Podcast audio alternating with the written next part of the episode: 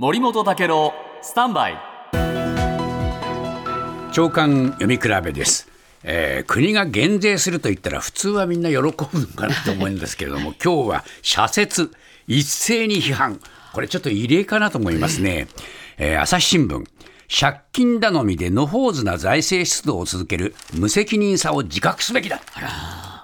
毎日新聞大盤振る舞いしても使い方が的外れでは物価高に直面する国民の不安は拭えない。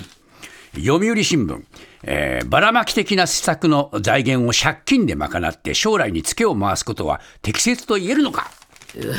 産経新聞、えー疑問が残る経済対策と言わざるを得ない、えー経済対策で関心を買いたいというのが国民に見透かされているぞ、えー自らに向けられた厳しい視線を首相は真摯に受け止めろ。日本経済新聞、えー瞑想の産物だ、うん、規模は17兆円台になる。依然として大盤振る舞いの内容と言わざるを得ない、えーこう言ってですねまああっちこっち全部こういう批判になってしまいました、そして朝日新聞はですね2面で、えーこのおいろいろと批判の記事を書いているんですがその中で税の設計というのはですね年末までに固めるのが通例なんだけれども首相と距離を置く自民党の無派閥の重鎮はですね